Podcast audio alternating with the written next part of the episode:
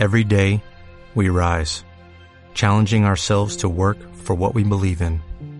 At U.S. Border Patrol, protecting our borders is more than a job, it's a calling. Agents answer the call, working together to keep our country and communities safe. If you're ready for a new mission, join U.S. Border Patrol and go beyond. Learn more at cbp.gov/careers. Hola a todas, todes y todos. Es nuestro primer, estamos muy emocionadas porque es nuestro primer episodio de Cinema La Fe. Eh, creo que lo dije bien, espero que sí, no sé francés. Entonces, este, después de Muy muchas... francesita. muy francesitas, eh, porque pues sí, eh, creo que, bueno, después de ponernos de acuerdo después de mucho tiempo, después de sacar como el primer tema, porque pues hacer un podcast no es tan fácil, eh, ponerlo muchas veces, procrastinar muchos días. yes. Entonces pues ya nos pusimos de acuerdo porque la cuarentena también nos empujó a decir, bueno, tenemos que hacerlo ahorita, si pueden estar en sus casas, estén en sus casas. Y pues ya, escúchanos también. Y bueno, creo que lo primero que debemos hacer para que pues sepan quién les va a hablar del tema y así es presentarnos. Eh, así que voy a empezar con que mi compañera Estefanía se presente primero para que sepan que, quiénes somos Cinema La Femme. Así que Estefanía, empieza. Ya bueno, mi nombre es Estefanía. eh, soy quien les va a estar hablando muy emocionada de terror muchas veces. Me van a escuchar gritando de vez en cuando. Eh, no se preocupen, soy yo botando mis problemas internos en el micrófono. Eh, de compañera, ya te toca, Mae. Bueno, pues soy Madeleine. Obviamente nadie me dice así. Entonces digo, me dices Made. Y pues yo les voy a... Yo honestamente no sé exactamente qué les voy a estar hablando, pero va a variar como mucho. Eh, lo que más me gusta es el cine asiático, así que eso puede ser un tema que quizás toquemos. Y también me gusta mucho como tocar el cine desde una perspectiva de género, tanto de la diversidad como de, pues, feminista. Así que yo voy a hacer ese punto también. Y pues eso es todo. Somos Estefanía y Made, somos Cinema La Femme y pues este es nuestro primer episodio. Y vamos a estar hablando... ¿De qué, Estefanía? ¿De qué vamos a estar hablando? Del hombre invisible vamos a estar hablando hoy. Eh, nos costó bastante llegar al tema, al- a nuestro primer episodio. Y Sí. en lo que vi esta película supe que era perfecta, porque es una película de terror que no solo es buenísima, que es algo que ya no encontramos mucho, sino que te toca un tema muy delicado y que en realidad va bastante con la idea de lo que va nuestro podcast, Así es. que es, o sea, eh, toca mucho el tema de la, de la violencia a la mujer, de las relaciones tóxicas y es bastante interesante cómo lo utiliza para crear un terror psicológico. Así es. No lo pudiste haber dicho mejor, la verdad. está perfecto. Olvi- Olvídalo, me puse nerviosa. Este, está perfecto. bueno, sí, eso va a ser nuestro tema. Eh, vamos a estar tocando los puntos que dijo Estefanía y también cómo llegar a una conclusión y también cómo generar esta eh, quizás discusión entre todos los que nos escuchan, igual para saber qué opinan y todo eso. Y pues sí, espero que les guste. ¿Y algo más que quieras agregar, Estefanía? Nada, bueno, básicamente que nosotras nos, extendem- nos extendemos muchísimo hablando de cine normalmente eh, por WhatsApp y que esta es una muy buena manera de por De fin tener una conversación abierta, sí. No nos podemos Y- emocionar tanto. Claro, pero ya es como que un espacio más abierto y que se da más al debate y que ya nuestras ideas son un poco más un poco más aireadas y Así tienen un poco más de orden. Sí, de hecho sí, porque siempre hablamos como que, este, de que, ay, mira esto, y luego así como que muy, como que todo muy, este, desordenado. Bueno, creo que eso le pasa a todo el mundo, pero nosotras nos ordenamos lo suficiente como para hacer un podcast. Ah, eso sí. Creo que después podemos juntar todas nuestras conversaciones de WhatsApp en podcast y tendríamos ya tres temporadas, así El, que el esperen. capítulo especial, sí. Así es, juntando todos nuestros pod- todas, todas nuestras conversaciones de WhatsApp y haciendo las podcasts. Sí, Eh, las podcasts. Bueno, entonces pues espero que les guste y pues vamos. Bueno, vamos a hablar de El hombre invisible. Se ha hablado demasiado de esta película, se ha hablado mucho de esta película, sobre todo porque se ve como un remake de un clásico del cine, como es este monstruo del estudio, este monstruo de Universal. Y no se parece en nada a la película original y por eso hay muchos fans que la están atacando y la están crucificando sin siquiera verla. Pero creo que es una película bastante interesante porque es un remake que nos da una como que una nueva perspectiva del monstruo y no es algo que hacen muy seguido los remakes. Normalmente los remakes son como que, hola, es lo mismo de siempre, vamos a cambiar de personajes y ya listo, la misma historia aburrida de cualquier verga. Y esta vez no, esta vez como que te dan una historia de que... Una historia completamente nueva, una historia que te pone en una tecnología que en realidad ni siquiera te puedes esperar en este siglo y te la hacen ver completamente creíble.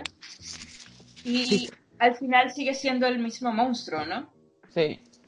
Ah, no, creo que en ese punto sí, sí tiene, o sea, pienso que tienes razón, eh, porque el hecho de lo que dices de que es como, creo que es más creíble porque sí, o sea, lo, poco que sé de la película de la vieja, este, yo, pues sí, o sea, pienso que que el hecho que muchas personas están acostumbradas a que los remakes sean como que exactamente la misma película y no exactamente la misma película, pero como la misma trama, la misma línea y ahí por eso usualmente siempre son un fracaso. Entonces, no mucha gente este les gusta los remakes por la misma razón y está y me gusta mucho el punto que recalcas de que es una historia más creíble, o sea, de que realmente si alguien tuviera toda la tecnología del mundo y todos los recursos ilimitados, podría hacerlo. O sea, podría ser, eh, no sé si esto puede decir un spoiler alert, alert, como un, este, un traje que te vuelve invisible, ¿no? O sea, eso es como, si eso se pudiera en la vida real, que quizás sí, sí se puede, no lo sé, no sé si ya lo,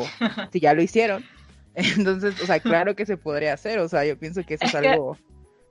Es que, o sea, sí, te lo hacen ver creíble porque básicamente te dicen que el dinero lo compra todo y tú te puedes ver a, no sé, Elon Musk mañana decidiendo hacer esa idea y, y la va a hacer y tú dices, sí, ¿por qué no? ¿Por qué no? Claro que sí, lo veo.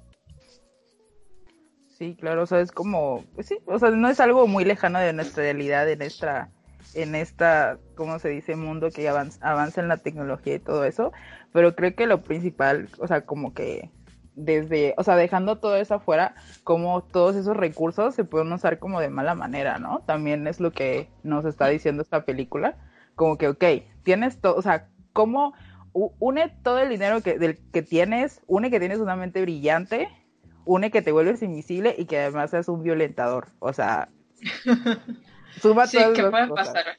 Oh, oh, my god, ¿a quién me suena? ¿Quién será? sí, wow, casi no hay ejemplos. Pero ya directo ya a película, a trama, a todo, no es solo que te da esta, esta como que, esta idea toda creíble de este personaje alcanzable de hombre poderoso y abusador. Mm. Es que te pone a Elizabeth Moss, que es la la víctima, o sea, la víctima preferida de las pantallas estos últimos años. O sea, creo que no hay nada mejor que ver a Elizabeth Moss huyendo de algo en una pantalla. Eso sí. Y... Bueno. y nada, que se que te mete tanto en este personaje, te, te hace creer esta persecución porque no es solo físico, el monstruo aquí no es solo físico, es psicológico. No lo ves en ningún momento, pero lo sientes cada segundo. Sientes que te está acosando y lo acompaña con tomas increíbles de con planos abiertos que te hacen pensar en todo momento en qué parte del cuarto está este este hombre. Ayuda. Oh, no. Eso sí, o sea, creo que lo, bueno, los planos es un punto también importante, creo que ya te lo había comentado, de que eso, o sea, de que además de que sabes que está ahí, o sea, lo que te comentaba de como los planos espía, como estos planos de que está detrás de la, de como de una puerta, como, o sea, como que te los muestras y como que eso también te pone a ti como espectador saber de que hay alguien ahí que la está viendo, inclusive si no sabes lo que, o sea, inclusive si solo es un plano como muy simple, también sabes que está ahí, ¿no? O sea, como que está este modo también de establecer control a través de los planos, eso también se me hace como que, okay, o sea, muy buena idea también de desde la desde la, el concepto audiovisual, perdón. Y otra cosa que me gustó mucho de eso, o sea, del juego que tiene con los planos, es que lo utiliza para, para hacerle guiños a la película original, bueno, a la historia original, en algunas escenas que ya fácil, no todos la captan a la primera, pero si conoces la historia, conoces al monstruo original, es como que lo ves de una vez por lo menos una escena en la que en el cuarto de Sid hay un maniquí. El maniquí ah, está vestido como, sí, ¿no? Sí. Que con los lentes y todo esto, el gorro, es la silueta, que tú en realidad piensas en algún punto, oye, este es el monstruo. Ah, ya. Como que estos toques como de la película vieja, porque creo que algo que resalta mucho la, la bueno, la película original es el vestuario del personaje. Y eso es como que se ve en esta o sea, bueno, no había notado eso, pero es cierto. Sí, no, es que son, son pequeñas cositas, porque no es que lo deja ver mucho tampoco, por lo menos a mí me hizo pensar, no lo vi al principio, otra escena en la que está en el hospital, cuando está, creo que es la más obvia en realidad ahora que la veo, pero no la reconoce al principio. Ponen a un chico todo vendado en una, en una camilla y yo, wow, eso se ah, debe referir a algo Sí, era, eso se debe referir a algo, pero no sé a qué, porque está todo vendado y tardé como 10 segundos y yo, ah, sure. Ah, como un homenaje a la película, pero sin hacer toda la película referente, o sea, de que toda la misma línea y todo así, ¿no? O sea, como que solo un homenaje a, a la película. Eso me parece muy padre, no tener que centrar toda la película solo en la original, sino darle un cierto homenaje para que no sea completamente una historia igual. Claro, sí, porque, porque son como pequeños guiños, así como los eh, easter eggs que hace Disney a veces. O sea, no los ves mucho, pero no te, no te deja olvidar que hay una historia original detrás de todo esto que, aunque se base en eso, no, no, no se guía del todo. Mm. Porque, o sea, no te... No, te quedes en el remake aburrido, sí, ya. No te quedes en el remake aburrido de que, de que ya voy a hacer todo así pegado a la historia que ya vimos y que ya no queremos seguir viendo porque mm. ya tenemos una pasa como con La Bella y la Bestia, no sé, que fue mm. tan apegado al original que no te ofrece nada nuevo y ni siquiera, o sea, ni siquiera se dice que está al nivel del original, porque si querías ver La Bella y la Bestia veías la original y ya, ¿no? Ya, ahí sí estaba bien emocionada, es que a mí me gusta esta película. pero sí, pero sí, o sea, tienes, razón, o sea, si no te es como ahorita con este de Mulan que todo el mundo está enojado porque no va, no va a estar mucho, y no va a estar canción, y no van a estar las canciones. A mí también me molestó. Ajá, dime. Yo Mulan. Same, somos dos. Pero, o sea, pero a ti te molesta que, bueno, ya nos estamos yendo del tema, pero, este, o sea, lo que voy es que es esto de hacer un remake, pero no hacerlo como exactamente lo mismo. O sea, es un remake porque creo que también tienes como la libertad y la opción de poder cambiar cosas. Este, que tal vez, o sea, que a lo mejor estén lejanas de la película, pero también funcionan con la película. O sea, esa es una de las cosas que mucha gente no ve porque luego las ven y dicen, ay, este, no, es como que, o sea, ¿por qué vine a ver lo mismo si yo esperaba como algo diferente, ¿no? O sea, lo que, lo que acabas de decir justo.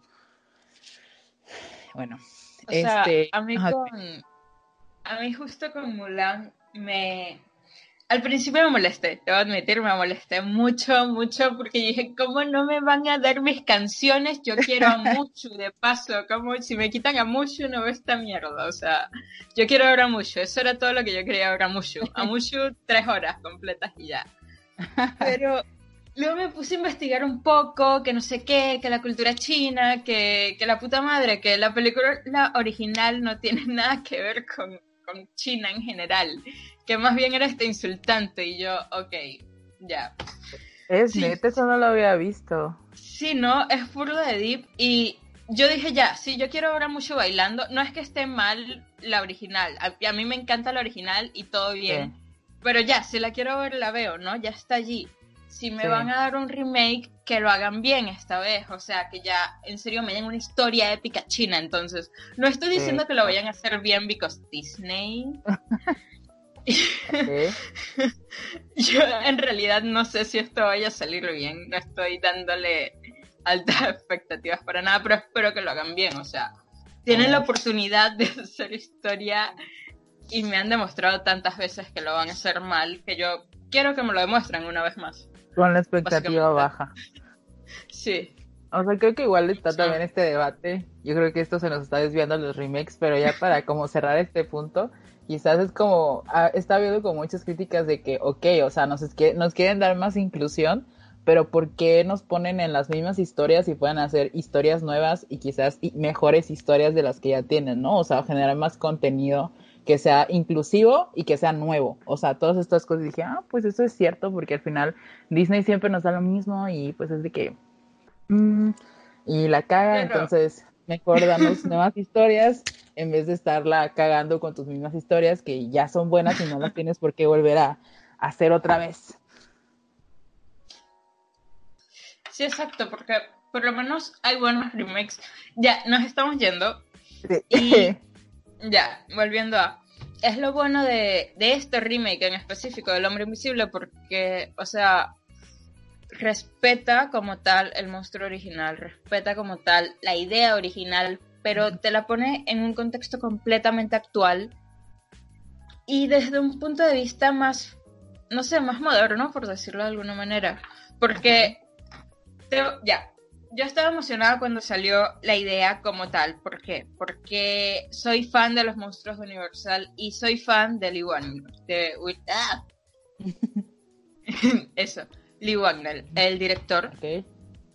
Él es uno de mis directores favoritos, ha hecho poco, pero lo amo y estaba muy emocionada cuando vi esto. Me dio miedo ya cuando pensé cómo va a ser que un monstruo tan estúpido como el... Because eso fue lo que pensé, I'm sorry, porque el hombre invisible es el más inofensivo, o sea, es como... Él no es Drácula, él no es Frankenstein, él no es el hombre lobo, él solo es el hombre invisible. y la idea original...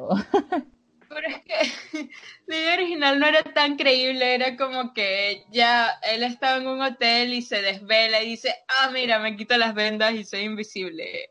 Y es como que ya, sí, eh, era como que daba miedo, pero más que todo por cómo emulaba el personaje, no por la historia que te daban. Y ahora era como, ¿cómo vas a hacer eso en un modelo actual y que dé miedo? O sea, ya las películas no dan miedo ni siquiera. ¿Cómo esa historia en específico te va a dar miedo? Mm, si lo juntas con la vida real, creo que ese es otro punto que, que, está muy remarcado y que también habíamos comentado que esta película te, está, te junta como algo, algo muy real, que es el abuso, o sea, el abuso psicológico, físico, de todas formas y te lo junta con ficción, o sea, como que esta manera de poder traer tus miedos reales y los pones en una en una cosa que es una persona invisible de alguna forma. O sea, bueno, no una cosa, sino lo que voy es como que, o sea, ah, sin que suene así como eh, yo pienso que eh, esta película, voy a hacer una, una pausa porque ya me fui. Este, creo que es, o sea, creo que algo que tiene esta película y que ya habíamos comentado es como esta unión o más bien cómo poder equilibrar el hecho de algo que es totalmente ficción, que algo que no va a pasar, nadie se va a volver invisible o todavía no, este a todavía a la todavía al abuso emocional todavía.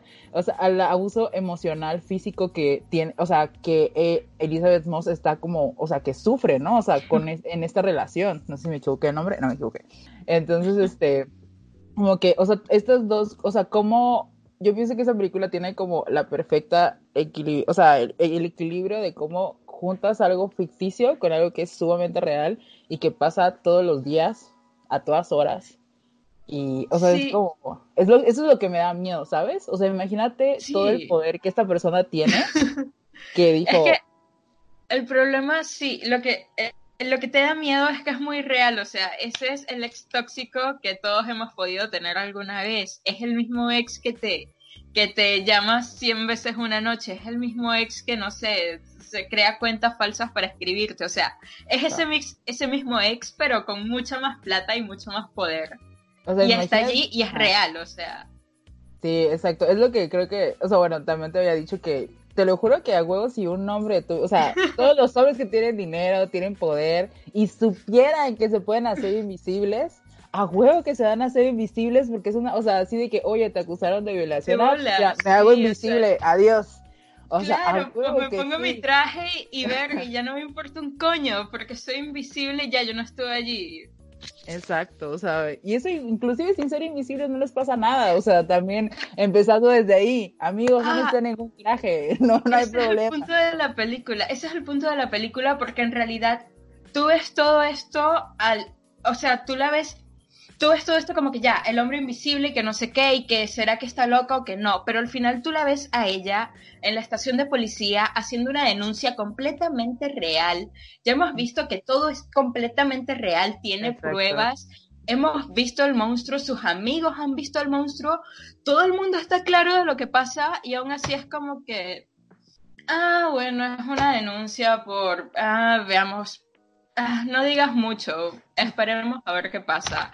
Porque es la misma denuncia que puede hacer cualquier chica ah, y ah, no es ningún hombre invisible, es a cualquier huevón por ahí, o sea, y lo van a tratar de la misma manera que a este monstruo invisible.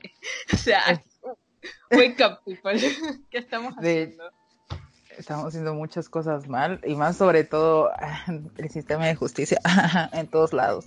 Entonces, ya, pero es lo que dice esta película, que da un mensaje muy real oculto en algo de, ciencia ficción y que fácil en la primera no lo ves y te, crea un error psicológico bastante fuerte con una idea muy real.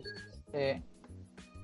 O sea, es como esto, bueno, como este control, ¿no? Inclusive si lo traemos a la vida real, este, el control que incluso tu abusador puede seguir teniendo sin que lo veas o sea, en este caso sí lo está viendo porque es invisible, o sea, sí lo ve de alguna manera, pero, o sea, todo este control como que, o sea, que surge en esta, bueno, que hay en esta relación abusiva, o sea, y el güey encuentra la manera de seguir estando en su vida así con este, o sea, siendo invisible, o sea, hasta qué punto puede llegar el abuso para que puedas, o sea, de hecho incluso ella le dice, o sea, ¿por qué a mí? O sea, ¿qué tengo yo que no tenga o sea, ¿por qué a mí? ¿Por qué haces todo esto conmigo? O sea, ¿por qué inviertes tanto conmigo? ¿No? O sea, este, esta pregunta así como, o sea, al abusador no le va a importar nada. Él va, él va a encontrar la manera en la que pueda hacerte sufrir de toda, o sea, o sea, va a encontrar la manera. Ese es el, pienso que ese es como el fin, eh, un mensaje que también te da la película, ¿no? O sea, o sea, tu abusador va a encontrar todas las maneras posibles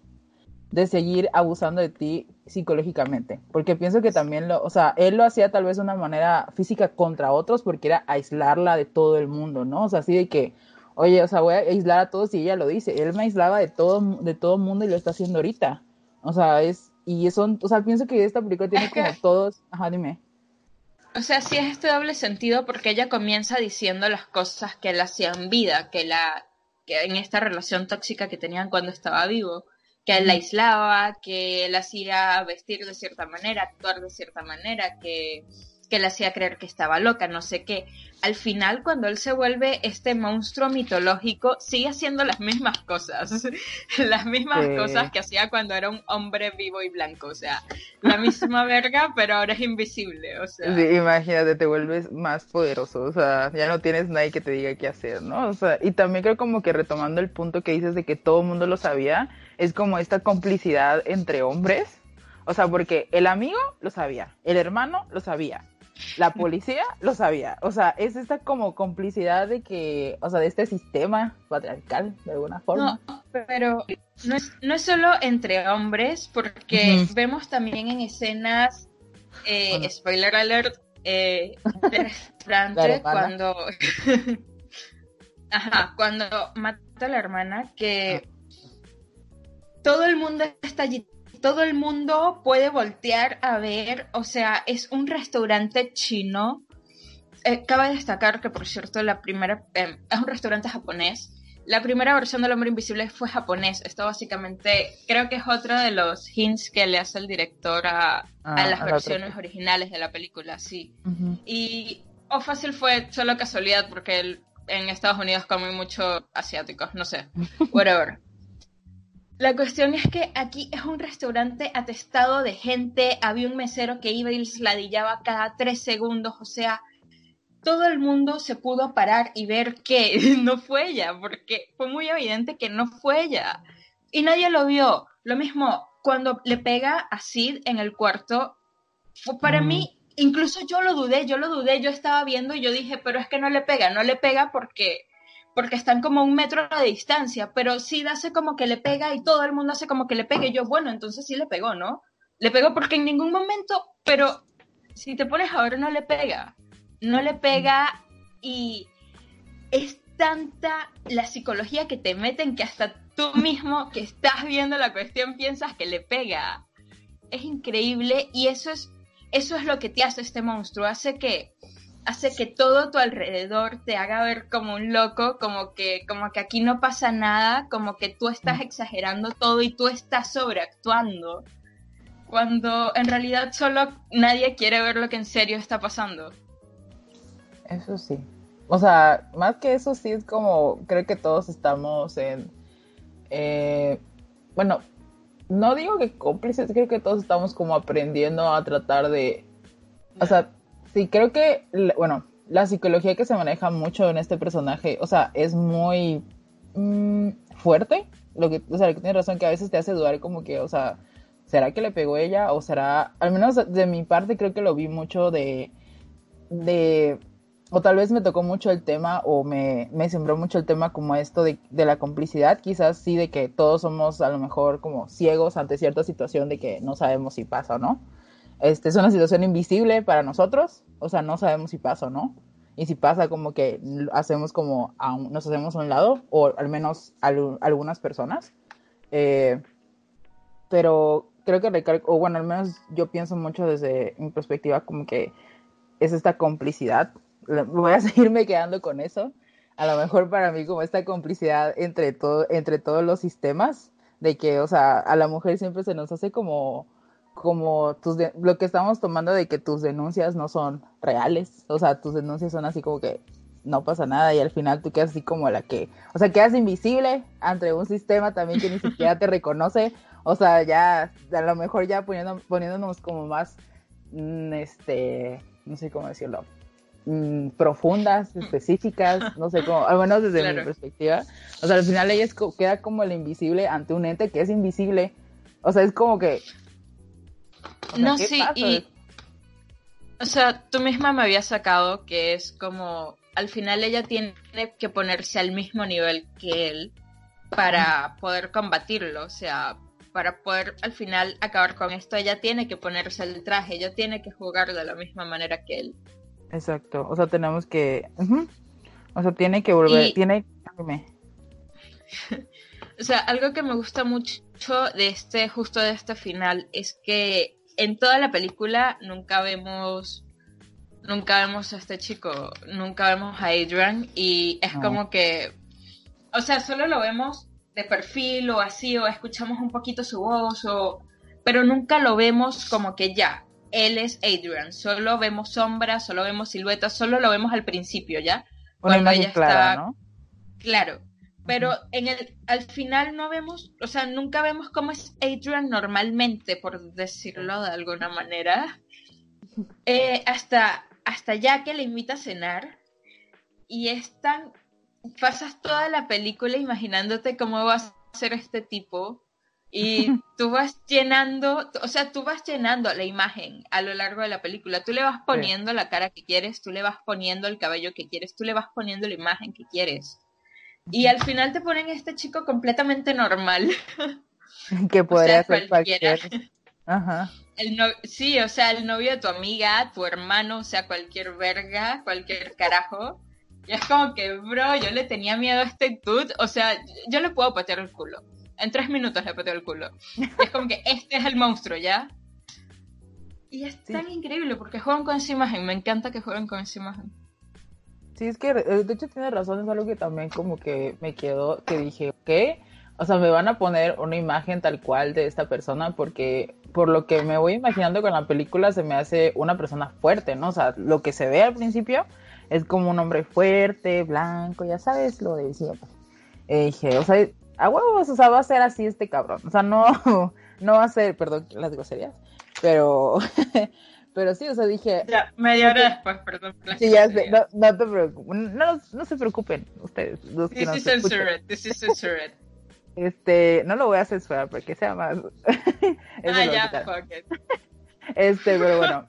O sea, creo que es mucho recalcar esto que dices de que puede ser cualquier persona, al menos yo como que creo que toda la película nunca tuvo una imagen tan clara de este tipo, incluso cuando ella se va, obviamente porque es la oscuridad y así, o sea, no lo puedes ver tan bien, creo obviamente fue a propósito, no nos están poniendo, o sea, creo que definitivamente, o sea, de que decirnos, oigan, él no va a ser el personaje principal de, de, de la película, va a ser ella, pero les vamos a dar, o sea, ustedes van a tener que imaginar, como dices, una imagen de esta persona, o sea, hasta que se las mostremos al final, ¿no?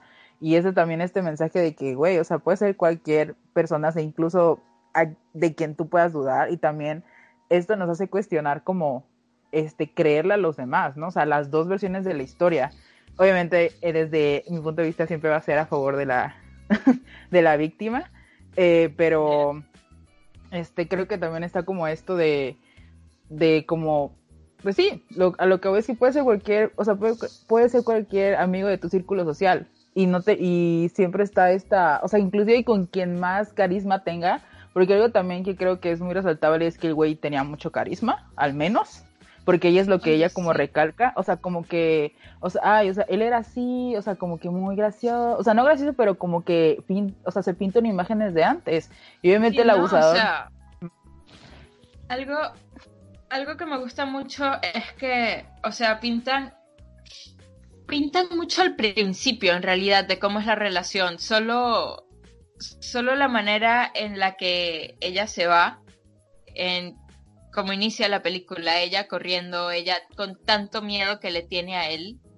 Creo que ella sí, allí él ni siquiera es un monstruo, allí él es él normalmente. y, es y, y, allí empieza más bien al principio, yo no sabía muy bien qué esperarme, porque era como que ya va a ser esta película de, de él acosándola y ya, o sea, va a ser como que cuál, cómo van a hacer la cuestión acá, es solo, no sabía bien qué llegaba, pero muestran cómo ella le huye a él como pareja. Y ponen ese suspenso solo en una secuencia de ella huyendo de la casa y todo lo que tiene que hacer para huir de la casa. Exacto, o sea, como que no te muestra todo el preámbulo de por qué lo está haciendo, ¿no? Sino desde, desde que ya lo estoy haciendo, ya me voy a ir. Sí, o, sea, tú, no sabes qué está pasando, tú solo sabes que es malo y que ella tiene que salir de allí, ¿sabes? O sea, tú no sabes por qué, pero tú dices, verga, sal de allí, marica, por favor. sí, o sea, no te están diciendo, oye, está, está corriendo por esto, pero tú sí de que, güey, ya vete, o sea, no, no, no pienses tanto, no voltees atrás. O sea, como sí, o sea. Sí, es que sí, creo que eso es lo padre, bueno, lo padre también como de esta película, honestamente creo que lo, me, o sea, desde como uniendo todo desde lo audiovisual, desde todo, o sea, esa forma como unir lo audiovisual y como la historia, creo que lo más, bueno, lo que más se recalca en esto es como las relaciones abusivas. Y creo que, que, pues, pues es que no sé, o sea, ya estoy, ya me estoy atrabando, estoy, estoy viendo también. Yo, pero también las maneras en las que abusa, porque es como que también era una de mis preocupaciones, como te digo, ¿cómo va a ser, cómo va a ser que de miedo un hombre invisible ahora? Eh, y qué hicieron fue, y claro, puede ver tus contraseñas ya, envía un email todo raro a tu hermana cagándote la vida. Y en realidad esto es algo muy real porque en realidad puede que tu pareja se sepa tus contraseñas, ¿sabes? O sea, puede que tenga acceso a ellas de alguna manera y puede que te cague la vida de esa manera, pero como él tiene un traje y es invisible, es mucho más fácil. Por eso repito, si uno, si un hombre tuviera todo el dinero del mundo y pudiera hacer todo lo que quisiera. cualquiera podría sucumbir a esa vaina, cualquiera. Pues, I don't know, puede que sí, puede que no. Amigos, desconstruyan su... Deconstruyense, amigos. Este, Deconstruyense. Pero La cuestión es que es esta relación tóxica que está en cualquier lado, pero te la pone en un nivel mucho, mucho más intenso, mucho más, mucho más sci-fi. O sea, en realidad, porque es eso, es un mundo que tú dices ya, esto no está al alcance de nadie porque es solo una película, pero cuando te pones a ver los detalles, es como que ya sí, sí está muy cercano a todos nosotros, sí está como que muy, tiene muchas coincidencias, por decirlo de alguna manera, con la realidad. Sí, por el, sí, o sea, creo que pues este, el punto que más hemos como recalcado es de que como unir como algo ficticio con algo real y a pesar de que como, también esta, este tema de que las películas de terror no dan miedo, creo que este el decir que lo que más miedo te da es cuando algo es real, ¿no? O sea, también de que algo que sí puede pasar. O sea, no me tratas de volver invisible, pero encontrarte como en una situación de abuso o que alguien que quieres se encuentre en una situación de abuso. Y, o sea, todas, en sí esta película tiene todo, o sea, pienso que más allá de ir invisible es como recalcar, amigos, pueden vivir una relación abusiva y es así. O sea, esto es así. Sí, por favor, no des tus contraseñas nunca. No, principalmente. Igual, las puede conseguir así, no las, este, no se las ve. Sí, bueno. Pero sí, o sea, creo que, mm, no sé si este punto también me es como extra. Algo que me llamó mucho la atención también fue como que esta película tiene como machismo. Lo siento por recargarlo este, porque sobre todo como estos pequeños, eh, como toques, hay como un machismo en el laboral, cuando ella va a hacer su entrevista. Está bien, dijo, dije, ay, qué padre que está haciendo su vida y así. Y madre, él le dice el, el entrevistador, y tú, siendo una chica tan guapa, ¿por qué estás tomando su trabajo? Y yo, chingas a tu madre, ya es que respire. O sea, no entiendo por cuál es la necesidad de hacerlo. O sea, es que en realidad, en realidad creo que esto es lo mismo que intentan recalcar en toda la película, que no, ella no escapa de eso en ningún momento. Ella intenta de verdad ir a hacer su vida como gente decente y viene este huevón y, y que no sé que porque si tú eres tan guapa. Ay, sí. Bitch, because I can. O sea, deja tú tu trabajo. I don't know, you know? Ajá, deja tú tu trabajo, o sea, ¿por qué eres tan guapa? Es mi duda principal, o sea, ¿cuál es el problema de por qué eres tan guapa? Bro, ya, muéstrame lo que tengas. O sea, algo así como, ok, o sea, creo que eso también fue como algo que dije, no mames, inclusive, ok, sé que el hombre invisible es lo principal, pero también este cabrón, o sea, ¿me está haciendo enojar de gratis? Es mi duda. o sea, no, no entendí. Yo creo que eso es como que, como que me dio la idea de lo que te quería, o sea, me dio la idea de lo que arroja el guion. Eh, porque justo en ese momento también vemos que, también vemos que ataca, por decirlo, el hombre invisible. Que de una manera que tampoco te lo esperarías mucho en primer lugar, pero que en realidad sí caga bastante, que le robó los planos. Ah, sí, o sea, el abuso como eh, económico también fue algo que dije, no mames. O sea, esto. O sea, económico psicológico, porque la hace quedar súper mal a ella. Ah, bueno, también que la, que la droga después de todo eso, o sea, como que sea, como esta pequeña señal de, oye, nunca te, te voy a dejar, o sea, esto es una, como que ella se da cuenta realmente que, oye, o sea, no puedo escapar de esto, no importa qué, y, y trayéndolo así esto, no sé, como que me da mucho sentimiento porque tal vez es como algo que viven muchas mujeres en la vida real, o sea, así como que eso es lo que más miedo te da, ¿no? Como pues sí, o sea, deja tú lo invisible, recalco y tomamos este punto otra vez como que esto puede ser real, esto es real, o sea, no es así, nada más te estamos agregando como un ser, este que, como dices, mitológico, que es este, este hombre invisible, que puede ser realmente sin ser invisible, así nada más, o sea, pero sí. El hombre invisible que puede ser invisible siendo invisible. Bueno, sí. Que no puede ser invisible siendo invisible. Exacto. no, pero sí, o sea, entonces te clava esta idea y de una manera tan, no sé, modernizada de hacerlo con cámaras. Ya no es Mm. solo tan, ay, me tomo una poción y soy invisible y aún así tengo una anatomía toda, toda recha que hace que, que se vean los líquidos cuando como y así. O sea, Mm. porque la película, ajá, era algo así. Sí, que se veía como cuando le pasaba comida y todo eso. Era muy... pero sí. Sí, ya eso es algo que la gente se queja. Hay gente que se queja porque le falta eso a esta película, le falta ese toque de, de no sé, como ellos dicen, originalidad, que no veo que tiene original. Porque lo hemos visto muchas veces, no es nada lindo ver a una cosa invisible tragar cosas. Ya lo hemos visto hasta en Hotel Transilvania, por favor. Sí, sí. Ya basta. Adam Sí, Sandler did it, it's not funny anymore, you know.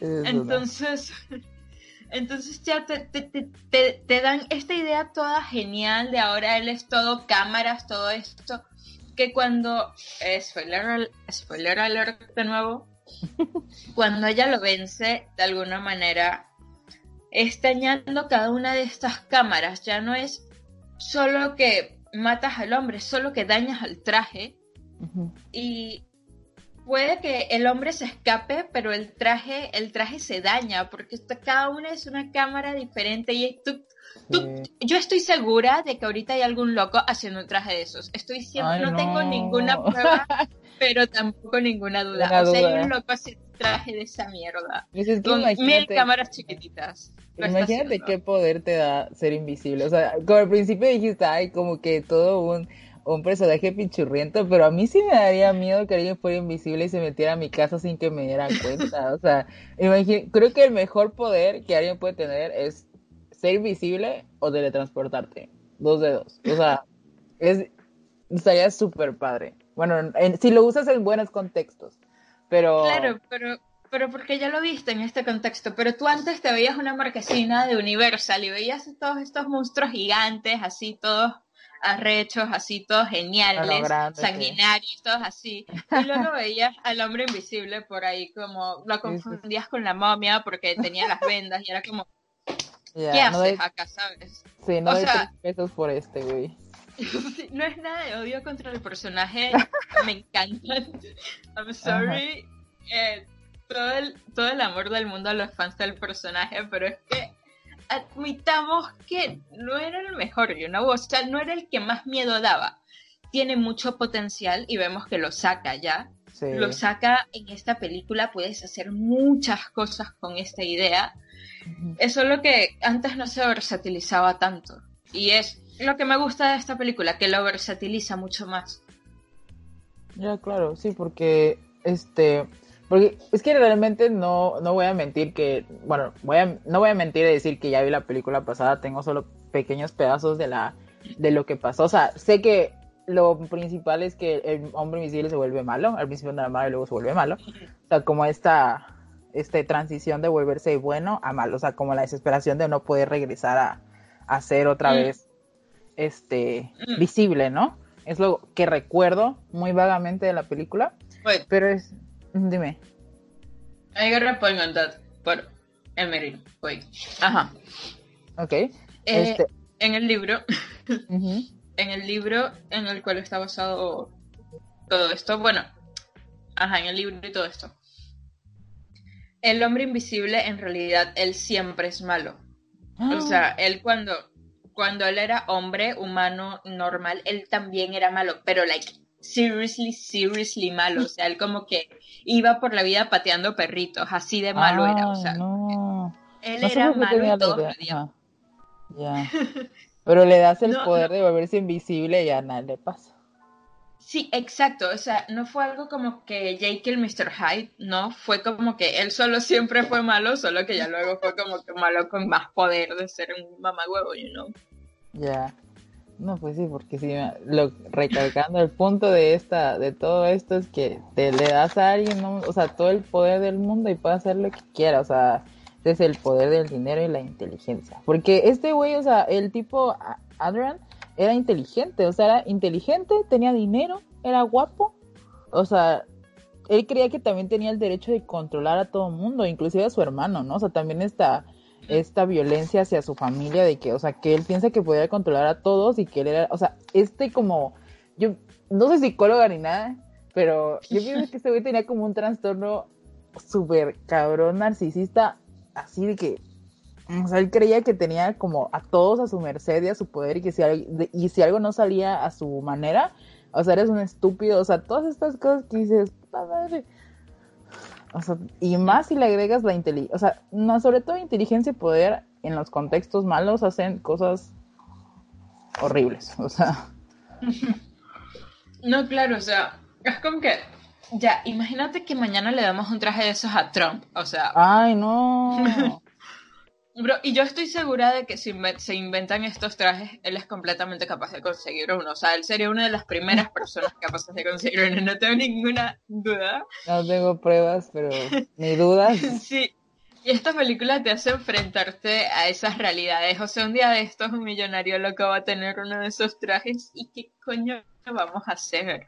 Ay, no, no me gustaría pensar en eso tal cual, porque, lo, o sea, porque al final de cuentas sí, o sea, en los malos contextos eso se va a usar para algo malo, o sea, no es este, esto es el claro ejemplo de, de cómo, o sea, cómo juntas, o sea, como a veces piensas de que, wow, o sea, cómo, cómo juntas a dos personas malas en un contexto, ¿no? O sea, a veces lo pienso mucho como en, en asesinos que se juntan, así de que vamos a juntar estos dos así, por mero destino les va a gustar lo mismo, o sea, como todos estos dos elementos de dinero, poder, inteligencia. o sea, puede hacer este, puede hacer muy visible para, este, ¿cómo se dice? Para perseguir. Inclusive, ¿sabes qué me llama la atención? Es que este traje lo hizo antes de que ella se fuera, ¿sabes? O sea, como que, ajá, como que ya lo tenía hecho y dijo, bueno, ya tengo, estoy haciendo, estoy desarrollando esta idea, este traje, o sea, porque soy listo, soy así, tengo mi empresa, lo que sea, lo estoy haciendo, eh, ya lo tengo listo, ya está. Y ella nunca sabía, pues, o sea, como que ella nunca tuvo la idea de que estaba haciendo abajo de su, en su laboratorio, ¿no? O sea, ella no, no tenía ni idea, pues, por lo que nos dan a entender, pero él ya lo tenía listo antes de que todo eso pasara. O sea, ¿para qué en realidad lo iba a usar? Creo que esta situación de que ella se fuera de todo este abuso, ella se fuera como que le dio la excusa perfecta para dar, o sea, como probar esto que ya tenía. O sea, lo que me llama mucho la atención es que, ok, ¿para qué lo tenías ya ahí? O sea, esto te dio, te dio una, una, un motivo para usarlo. ¿Qué ibas a hacer? O sea, todas estas cosas como Claro, ¿no? O sea, sí, y es como, al final lo que él quería era este poder sobre todo el mundo. Mm, bueno, sí. Pero sí, ¿no? sí, ya le... él, solo, él solo quería ser el más inteligente y el que más... Ajá. Y tener este poder de estar al, al control de todos. No solo de ella, al final él quería estar al tanto de la vida de todos y controlando la vida de todos. El hermano nos lo deja muy claro de que él era un imbécil controlador. El primero que quería que se muriera. sí, ¿no? Que dijo, sí, que, dijo, ojalá. Spoiler, perdón. sí, ¿no? Pero al final él también estaba al tanto de todo. Él también, él era un títere más de Adrian. Y, ah, y claro, o sea, ves que esta persona era increíblemente controladora, era súper inteligente, era era un sociópata, él no tenía miedo, él no tenía miedo de matar a su hermano con tal de torturar a su exnovia, o sea, él no creía en nadie, o sea. qué horrible. Y, le, y le damos, sí, le damos todo este poder, le damos todo este poder a este personaje. Y, y claro, es, es un terror psicológico increíble. Chale, no.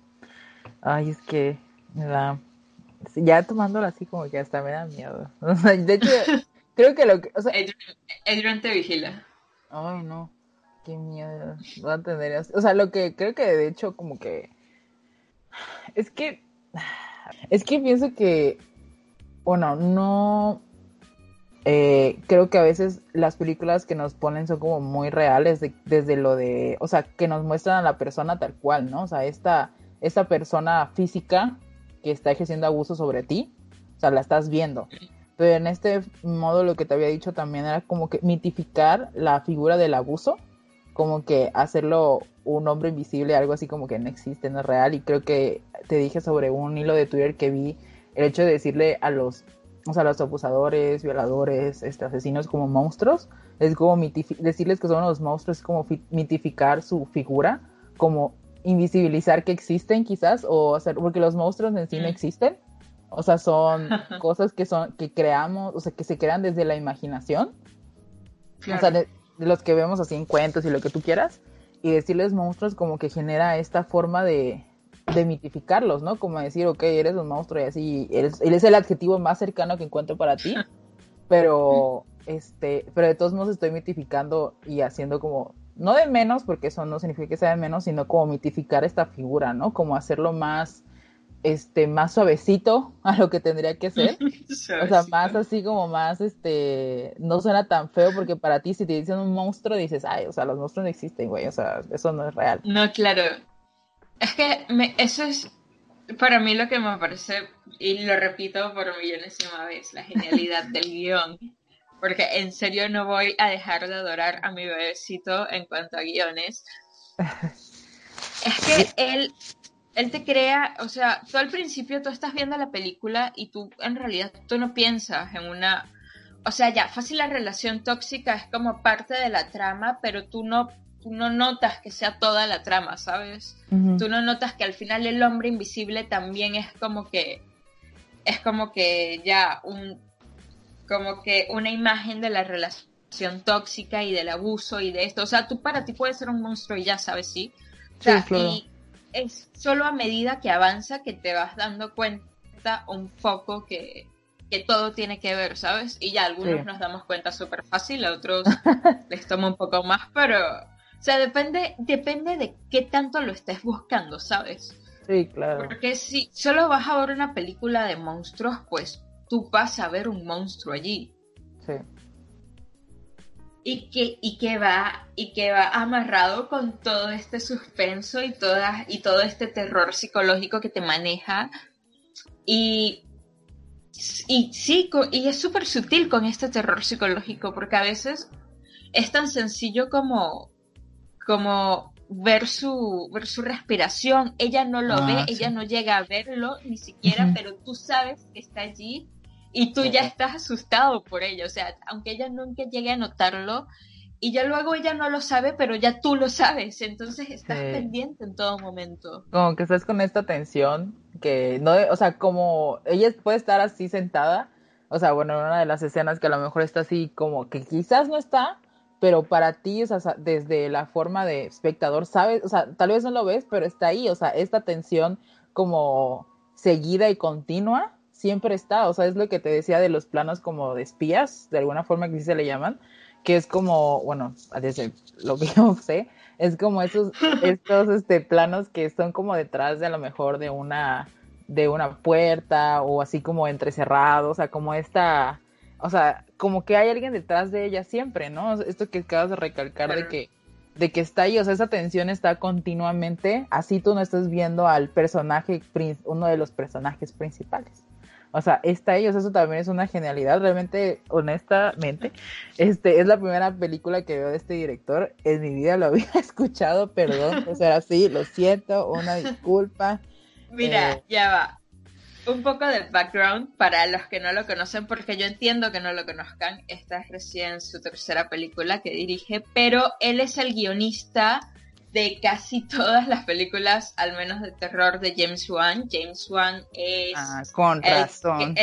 claro, obviamente. James Wan es el director de Saw, es el director de Insidious, es el director de The Conjuring, y todo esto fue escrito por Lee. Bueno, The Conjuring no. Pero, o sea, eh, Insidious fue escrita por Lee. Eh, Saw, las primeras tres fueron escritas por él, si no me equivoco. Eh, eh, fue idea de ambos y fueron de guion, fue Lee. Eh, también Dead Silence fue guion de Lee. O sea, eh, han trabajado juntos todos estos años y se puede ver en el trabajo de Lee, porque vemos por lo menos la escena de la sábana cuando están en el cuarto que ella está acostada y de repente, ¡pum!, le jalan la sábana así. Eso igualito a The Conjuring. ¿Por qué? Porque tenemos a este director que se prácticamente estuvo detrás de James Wan en todo momento mientras ambos crecían en sus carreras. Y oh. se puede ver, se puede ver en las escenas de Lee, porque ese terror, ese mismo terror sutil que maneja él es el que vemos también en, en Insidious, es el que vemos también en The Conjuring, ah. que a veces, sí, o sea, es, lo vemos muy en ese universo porque es muy de James Wan y ya vemos que Lee Bonner lo está como que le dando eh, esto de que, no sé, hayan, huellas en la sábana o, ay, de repente deja, deja una marca por aquí en, la pared o no sé Como qué. Como las influencias, ¿no?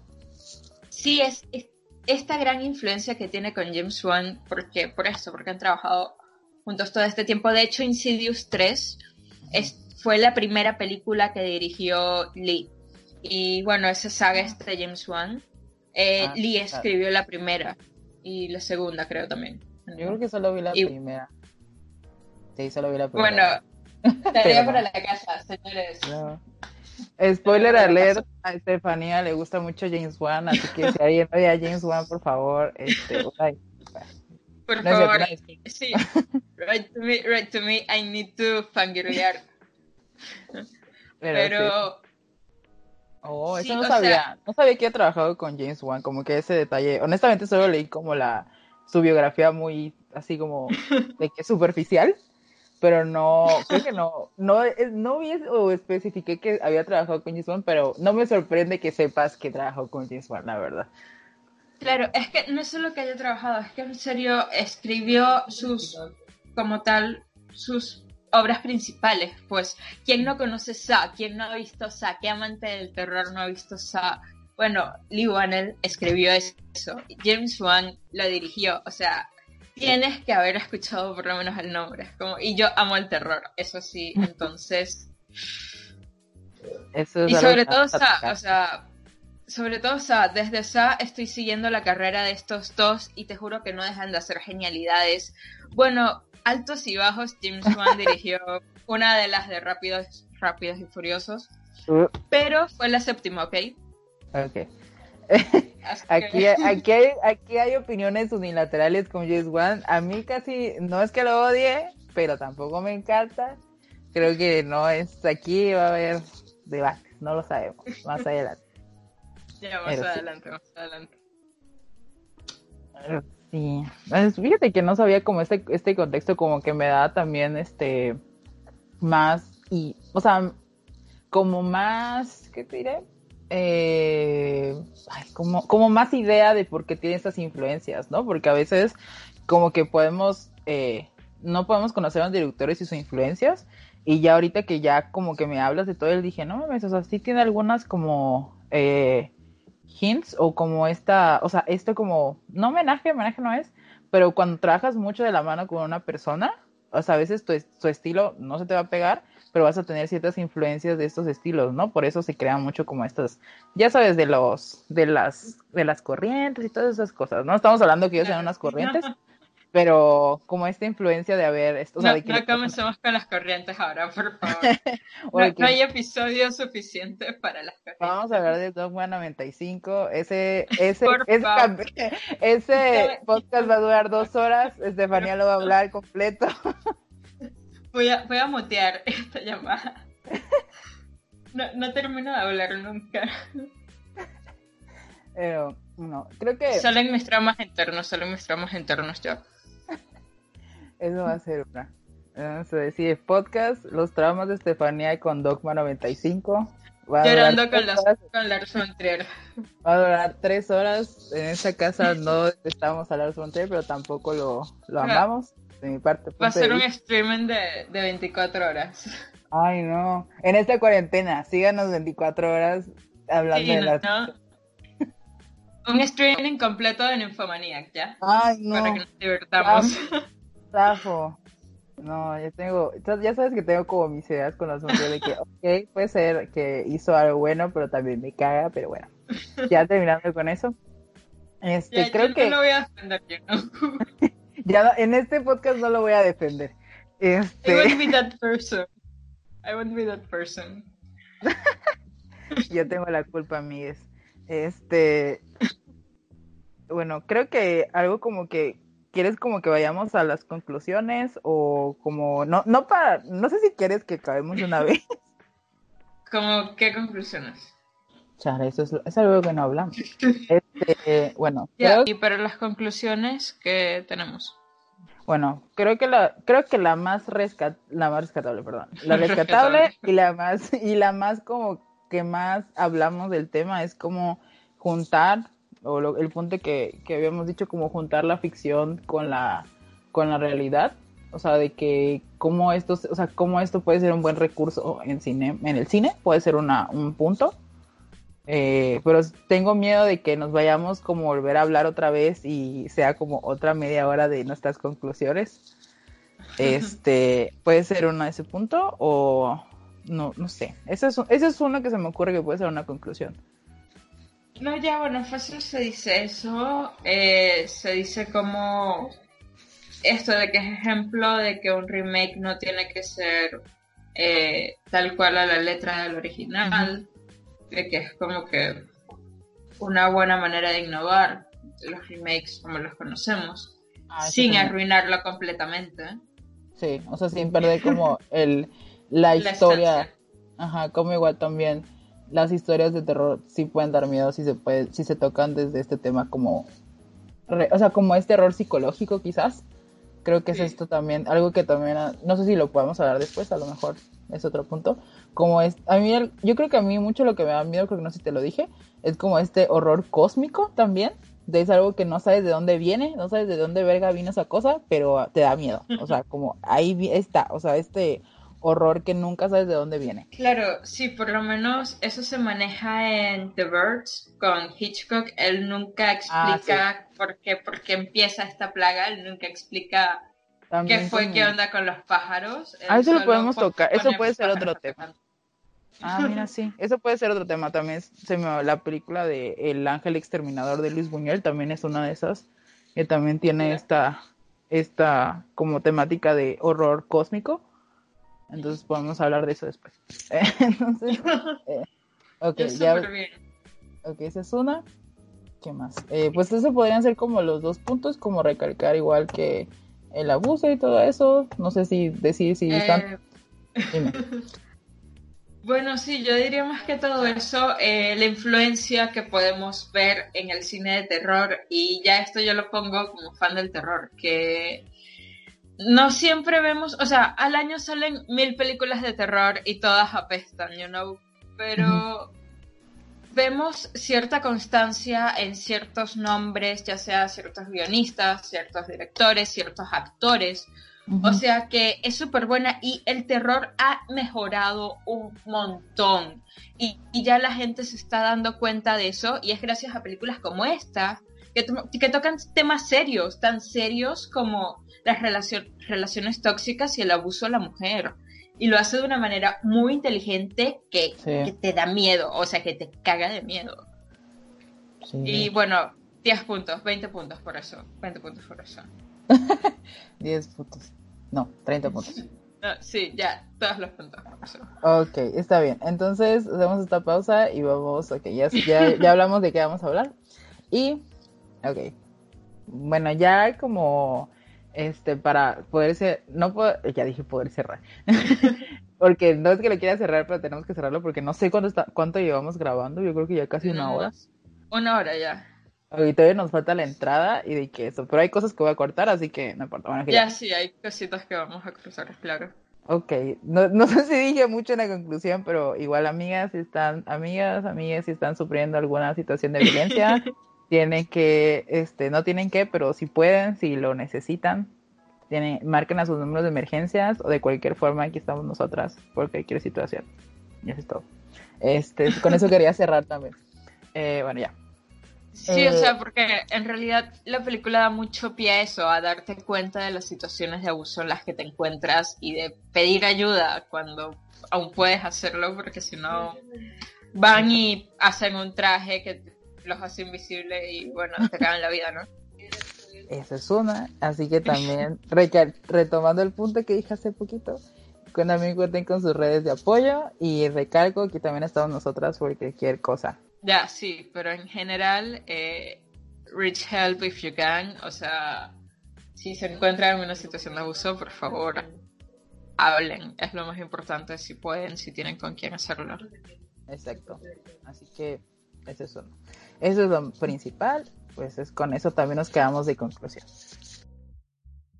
Hola a todas y a todos, soy Mae del futuro y pues estoy grabando la despedida del podcast porque en edición me di cuenta que no grabamos una despedida de los nervios a que estábamos. Y ahorita Estefania no está conmigo porque pues está dormida, como yo el, el podcast de noche, pues no la voy a levantar hasta ahora. Eh, pero bueno, quería comenzar diciendo que de parte de Estefanía y mía estamos muy muy felices de por fin compartir con ustedes ese primer episodio de Cinema La Fe, que es un proyecto que por diversas razones tanto externas y problemas técnicos de mi parte no habíamos podido compartir con ustedes, pero estamos muy felices de que nos hayan escuchado y que hayan sido parte de este primer episodio. Esperamos que nos acompañen en los siguientes que, que vayamos sacando. Eh, y de igual manera, disculparnos si este, por los problemitas de fluidez, quizás estábamos muy nerviosas.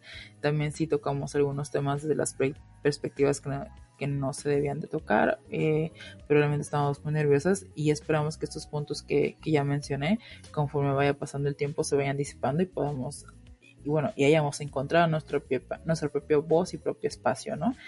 Eh, pero estamos muy, muy felices de que por fin este, hayamos podido sacar ese primer episodio. Y también este, un punto que tocamos durante el podcast me gustaría retomarlo y es que si eres una persona que está pasando una situación de abuso y es un proceso difícil y doloroso para ti, queremos que recuerdes que no estás sola, que no estás sola y que hay recursos y redes gratuitas para ti en todo momento. De igual manera entendemos que durante esta contingencia, esta cuarentena es más difícil alejarse de su abusador, pero recuerda que no estás solo, que no estás sole, están estos recursos para ti. De igual manera, eh, si eh, como podcast y también creemos, también creemos que como podcast somos una red y si y si estás en esa situación no dudes en mandarnos algún mensaje Nuestros DMs están abiertos. Trataremos de facilitarte los mejores recursos o el recurso que sea más este, acorde a lo que necesites. Y pues, sí, solo quería como retomar ese punto. Eh, y pues para finalizar, eh, no olviden de seguirnos en nuestra, nuestra única red social, que es Cinema La Fem. Esperemos que les haya gustado este primer episodio y pues nos estamos, estamos oyéndonos. Temple University is ranked among the top 50 public universities in the U.S. Through hands-on learning opportunities and world-class faculty, Temple students are prepared to soar in their careers. Schedule a campus tour today at admissions.temple.edu/visit.